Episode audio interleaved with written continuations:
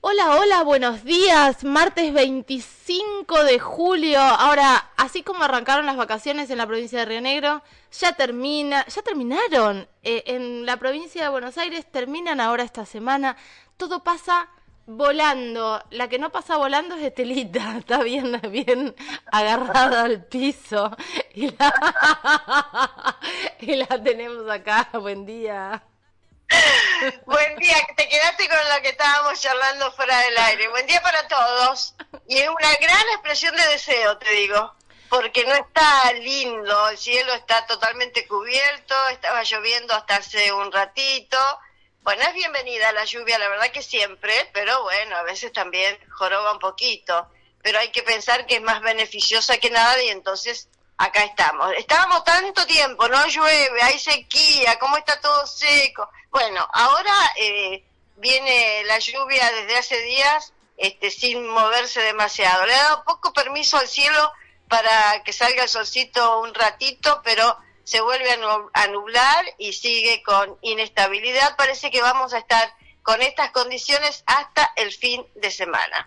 Ah, pero bueno, sí, claro, como vos decías, ya toda no solo los chicos volvieron a la escuela, sino que se ha retomado toda la actividad en aquellas este, en instituciones, organismos donde también se toman vacaciones de invierno, como es la legislatura, el Poder Judicial que estuvo de feria, bueno, todo se ha eh, retomado, toda la actividad completamente en Río Negro y esta mañana estaba viendo que nevaba en Bariloche, que está haciendo una temporada, un invierno extraordinario. Y también ayer escuché que había nevado en el Bolsón, no sé si en este momento está en esas condiciones, pero también nieve en el Bolsón, que significa atracción turística también. Así es que bienvenido sea. Totalmente, y agregando para Bolsón, que me parece que es importante, el Bolsón es el destino de nieve con, eh, de mayor competitividad. Quiere decir que tiene los mejores precios del país. Digo porque hoy ir a esquiar es un presupuesto, hay mucha gente que lo tiene como, como algo instalado todos los años y de verdad que los precios por ahí se van por, por las nubes, así que tener en cuenta este centro de esquí, que además el Cerro Perito Moreno ya ha incorporado un montón de pistas nuevas, con lo cual no es solo para la familia, para los que esquían más o menos, sino que para la gente que realmente eh, sabe esquiar, eh, también es una muy buena opción. Claro. Bueno, y si es más económica, bienvenido sea, porque está bien.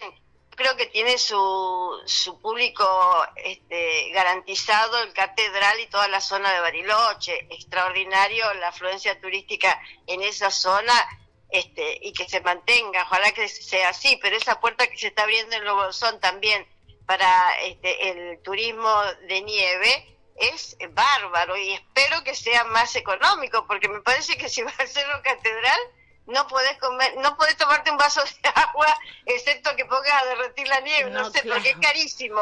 Sí, es carísimo. De verdad que la gente lo planifica y capaz que está todo el año ahorrando para las vacaciones de invierno, porque además es el mm. deporte que hacen, digo, es el deporte que también comparten en familia. Eh, Para las personas que le encantan es, es bárbaro y, y me parece que es como un plan muy preparado, con mucha anticipación. Decir también que cuando los boletos de avión los sacás con mucha anticipación son mucho más económicos. Nosotros viajamos, está bien, pero era eh, a fines de abril con una compañía de low cost y pagamos, no sé, 13 mil pesos por persona los, los aéreos, o sea, muchísimo menos que ir en auto y muchísimo menos que ir en micro, con lo cual en estas cosas la gente que planifica eh, tiene las de ganar.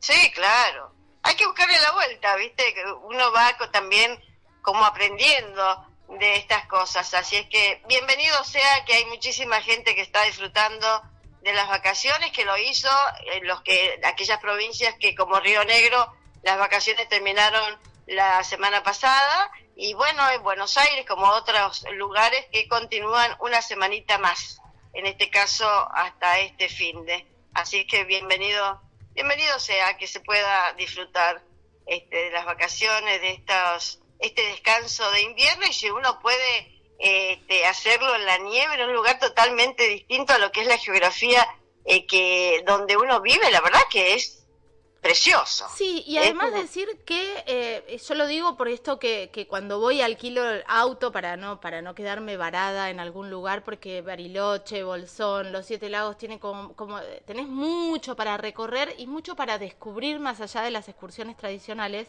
Decir que no es difícil eh, manejar en Bariloche, no es tan difícil. Sí tenés que tener los recaudos con respecto a la nieve, eh, depende de las zonas que estés, pero la verdad es que no es tan complejo y es totalmente diferente el viaje si, si, lo haces, si lo haces allá en auto, si recorres en auto, a quedarte varada, porque de verdad que son distancias muy largas. Por eso también quería decirlo. Bárbaro. Bueno, ojalá que nos encuentre. ¿Quién te dice una, un invierno transmitiendo desde Bariloche? Qué lindo sería. Ay, qué hermoso. Algo distinto, algo distinto. claro que sí. Bueno, le estamos poniendo color. Sí. La verdad que le estamos poniendo color. Eh, le estamos tratando de esquivar, pero no lo podemos hacer porque es una información eh, y la tenemos que compartir. La semana pasada, Caro, lamentábamos informar el femicidio de una mujer en Hilario Ascasubi, aquí muy cerca de Bahía Blanca, cerca de, la comarca Viedma Patagones. Y hoy lamentablemente volvemos a remover el dolor con otra víctima fatal. En este caso en Luis Beltrán, aquí en Río Negro, en el Valle Medio. Se trata de Marisa Colimán, de 44 años, que murió en Luis Beltrán, como decíamos en esta localidad, tras recibir más de 17 puñaladas. Y las pruebas reunidas hasta el momento señalan a Nicolás Ezequiel Medina, de 21 años, como el autor de este gravísimo hecho violento.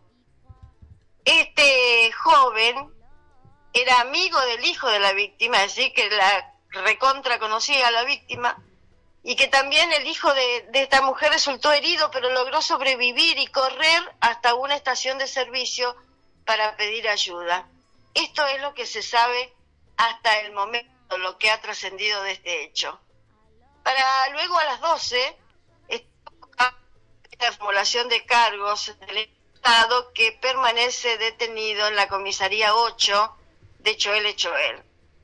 Según la información que se ha difundido, eh, Caro, en distintos medios, es el primer femicidio reportado en este año, en este 2023 en Río Negro.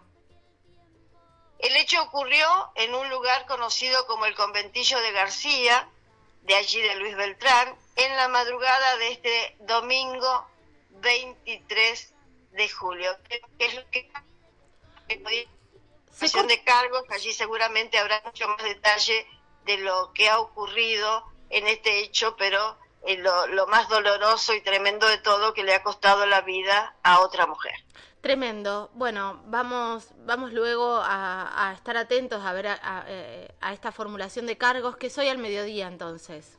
A las 12, está convocada para las 12, este, allí en la zona del valle, pero habrá una transmisión y seguramente después van a trascender la, la, formulación que realice el fiscal, que es el que tiene la, mayor cantidad de datos porque es el que está cargo de la investigación. Veremos qué es lo, eh, el dato que, que empieza a dar un poco más de información en este caso, que se formula a este joven. Ahora, Estelita, eh, lo de Beltrán pertenece a Viedma, digo, a Fiscalía de Viedma.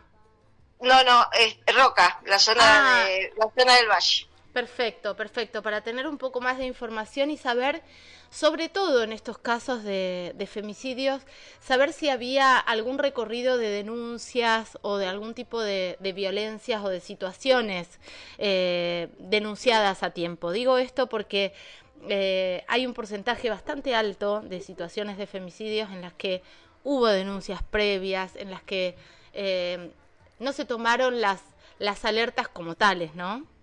Claro, esto más que nada, claro, entiendo yo, eh, cuando hay una este, relación de pareja, una relación este, distinta. Entiendo que en este caso es diferente eh, porque la, hay conocimiento, claramente. Esta mujer conocía a este chico porque era amigo de su hijo.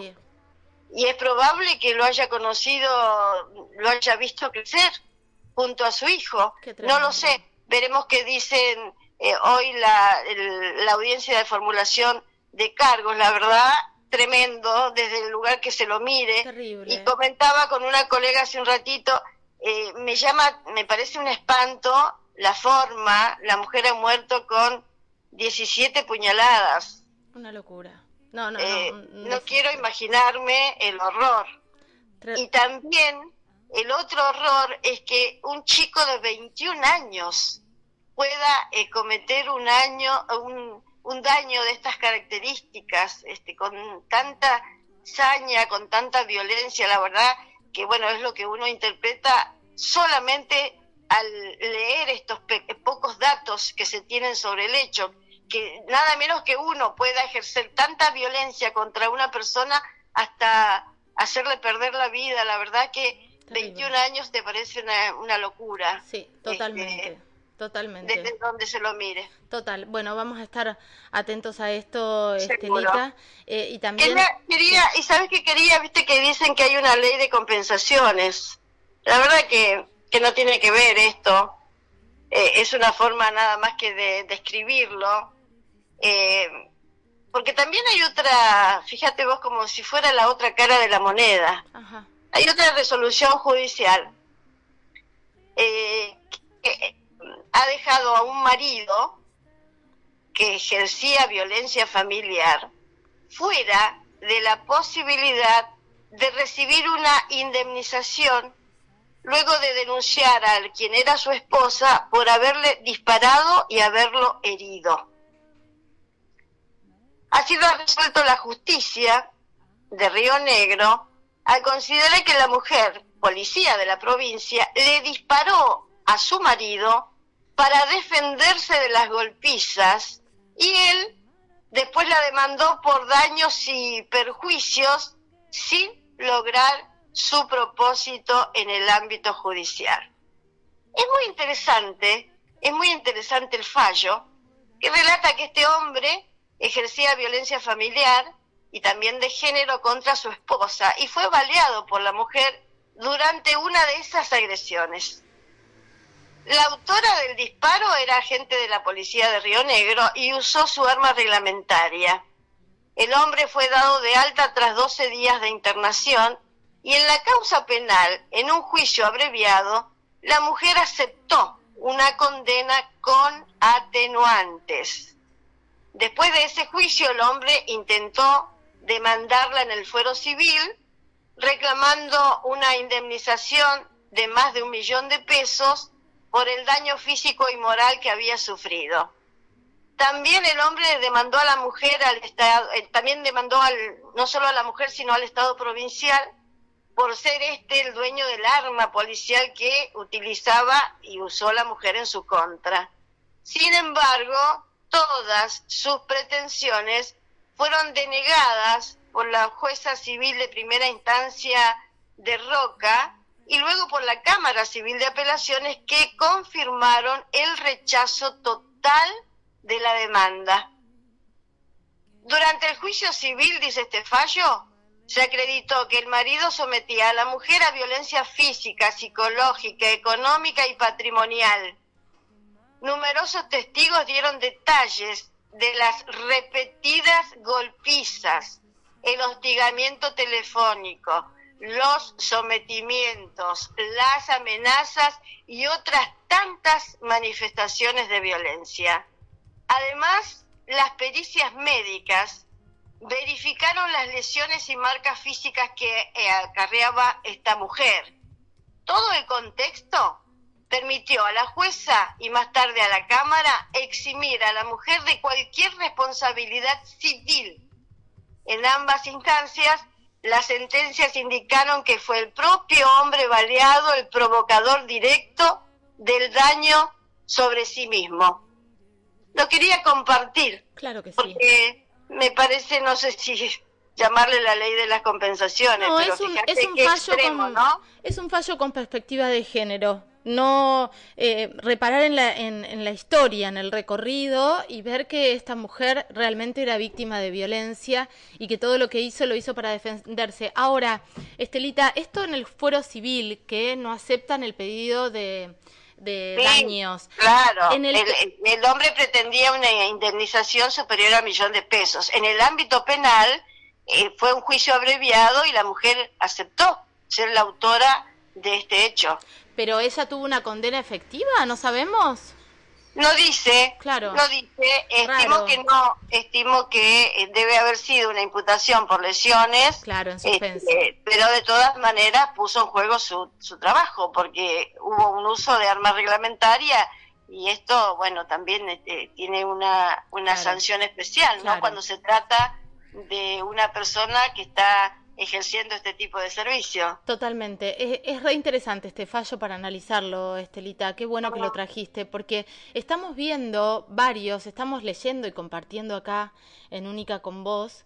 Eh, muchos fallos con perspectiva de género, ya sea en el ámbito, bueno, muchos en el ámbito civil en realidad, pero que tienen que ver con familia, que tienen que ver con eh, situaciones laborales. Muchos eh, de los casos donde donde hubo, eh, existió violencia laboral, también se está reparando y se está trabajando con perspectiva de género y de a poco esto empieza a ser una buena noticia, ¿no? Sí. La buena noticia sería que no este, tuviéramos que estar informados de esto, de este tipo de hechos, pero bueno, es la realidad, están marcando también una realidad. Yo este, con este, volviendo al femicidio, me parece un espanto una mujer de 44 años y así tuviera 80, es lo mismo que una mujer pierda en estas circunstancias. Y me parece un espanto eh, que esta extrema violencia esté ejercida por un pibe que está asomando a la vida, 21 años. Terrible, terrible. La verdad es que es terrible. Eh, vamos a seguir de cerca este tema. Estelita, ¿nos encontramos mañana? Dale, beso grande para todos. Beso enorme, salí con paraguas. Sí. Beso, chao. Lindo paraguas cuando sopla viento, ¿viste? Se te da vuelta. Qué feo, no hay cosa más horrible. Cosa más horrible. Claro, paraguas en la Patagonia, cero. Imposible, claro. Qué loco. No, no hay intento. No, de ninguna manera. Un beso enorme. Beso. Estela Jorquera pasaba por aquí con toda la actualidad. Este femicidio terrible en Luis Beltrán. Y este fallo con perspectiva de género que me parece súper interesante.